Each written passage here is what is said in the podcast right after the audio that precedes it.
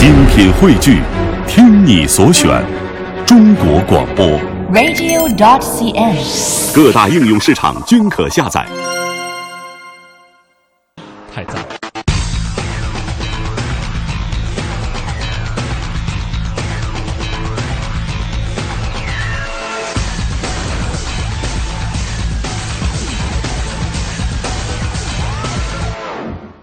我前方的发动机舱里是一台 N20D20 2.0升涡轮增压发动机，它的功率参数跟 525Li 是完全一样的，218马力和310牛米，我们都已经非常熟悉了。而旁边这个挡把证明它的变速箱是来自于采孚的八速自动变速箱，我们也同样非常的熟悉。那这台 530LE 为什么给我这么大的惊喜呢？它的不同在于看不见的。它的后座下面放置了一块四十安时的锂电池，而且这台八 AT 也不同以往，它是把电动机集成在了变速箱里，发动机和电动机作为两个动力来源，可以同时或者分别经过这台变速箱来传递动力到达后轴。而当你刹车或者滑行的时候，也当然可以给后座下面的电池充电。这一整套的混合动力解决方案其实是来自于采孚的，就是这样一套动力总成，为它的动态行驶打下了良好的基础。这辆 530LE 它的驾驶模式相比起我们常见的普通五系来说，呃，常规的模式除了 Sport 加 Sport、Comfort 和 Eco Pro 之外，它还多了一个 Comfort 加。而在这些模式之外的，它的电动行驶模式还有两个，一个是 Auto eDrive，是 Max eDrive。而在 Auto eDrive 下，它的电动机可以将这辆车的速度加到八十公里每小时，都不需要汽油机介入。而在 Max eDrive 就是尽可能多的使用电动来驱动这辆 530LE 的情况下，它可以使用电动机将这辆车的速度达到一百二十公里每小时，都不需要发动机来介入。所以整个电动的加速的能力还是非常强的。另外，必须要提到的是，在这种中低速使用电动加速，它的加速能力也非常非常的可观，让你感觉特别的迅猛。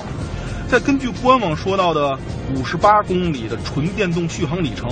所以如果为了满足我们日常上下班代步的需要，你完全可以把这辆 530LE 当做一辆纯电动的代步车。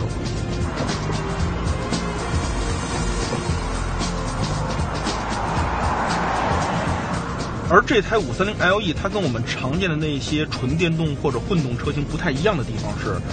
由于采孚它的电动解决方案是将电动机装在了发动机和变速箱之间，所以它的纯电驱动也是要经过八 AT 才传递到它的后轴上。所以在电动模式行驶下，它也是有我们那种换挡的感觉。当然了，采孚 8AT 换挡动作非常轻微，但是你也能够感觉到。所以这辆 530LE 在纯电模式驾驶下，它的驾驶感受也更加接近我们常见的汽油车，跟那些纯电动车型还是有所区别的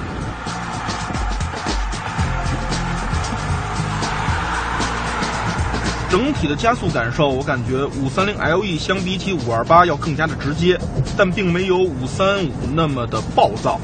我觉得得体二字是对它一个最好的形容，因为电动机加上发动机加在一起，它的动力参数是二百八十二马力和五百牛米，五百牛米真的是挺夸张的一个数据了。而且在纯电驱动下，也就是八十公里以内的一个加速呢，非常的好。为什么？因为我们传统的内燃机汽车，当你需要加速的时候，你踩下油门踏板，发动机会需要响应一下，同时呢，变速箱再降个档，转速升上来以后，嗯，才会给你提供那样的加速感受。而电动机，当你踩下这个油门踏板的一刹那，它就可以迅速的响应，并且提供最大扭矩。所以在八十公里以下的时候，这辆车纯电动的加速感受让我非常非常的满意。而它在混动模式下，发动机开始介入之后，整个的启动过程也是悄无声息的，所以让你感觉并没有明显感觉到发动机突然启动了那种震动感。混动下它的加速感受，像一百公里和一百二十公里的时候呢，也会让你觉得挺不错的。所以我觉得“得体”二字是这五三零 LE 加速的一个最佳的诠释。但这一切都是建立在一个基础上，就是它有电的情况下。一旦这辆车没电了，我觉得它甚至还不如一辆轻混的混合动力车型。我觉得宝马对这辆车的设计理念就是在电池有电的情况下，尽量打造一种纯电动的加速感受；而当电池没电的时候呢，它其实更像是搭配了一套自动启停系统。所以在这种情况下，电池一旦没电，它就是一辆525了。而要知道，这辆五三零 LE 加装的电动驱动的系统呢，使它的车重达到了两千一百四十五公斤，这可比五二五 Li 沉了太多了。所以在这样一个动力参数下，驱动一辆如此重的车，真的就有点不太令人满意了。你真的需要频繁的将转速升上去，将档位降下去，才能够提供得体的加速感受。所以我觉得购买这辆五三零 LE 的人，我们真的需要天天将它充电，才能够提供得体的加速感受。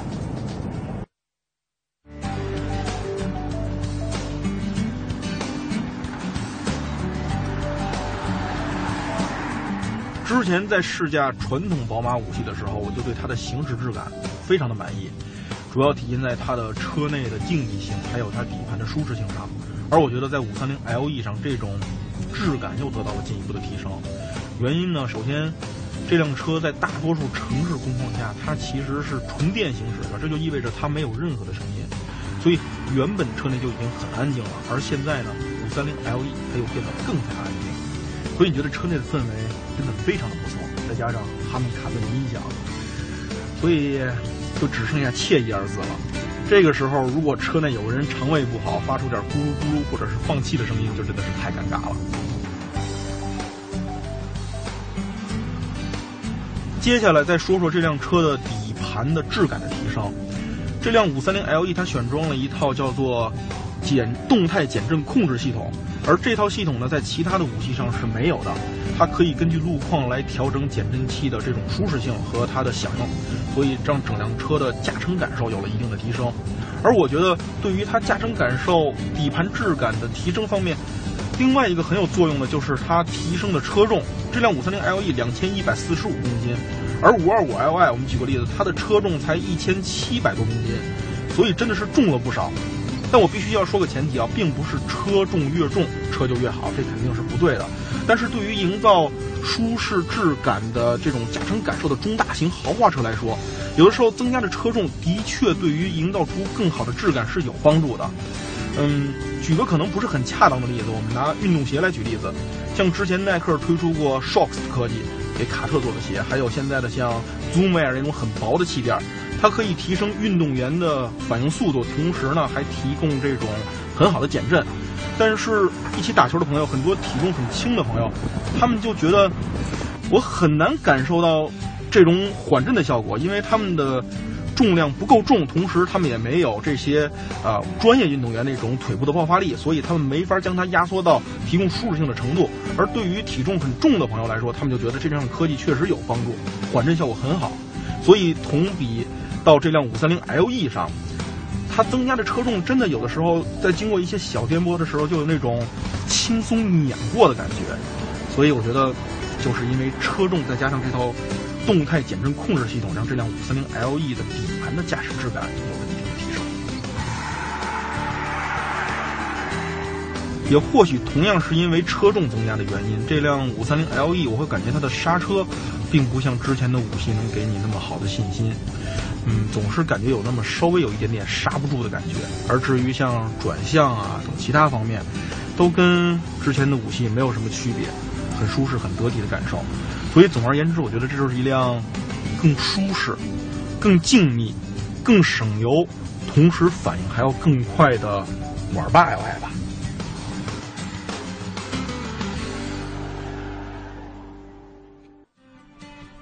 说说缺点。还有一个令人难以接受的问题，就是它的后备箱只有小型车的水准，因为它要放置电池组而做出了牺牲。另外，它的油箱也只有三十八升，这两点对于长途旅行来说显然不是个好消息。但除了这两个缺点之外，我实在是没办法不喜欢它。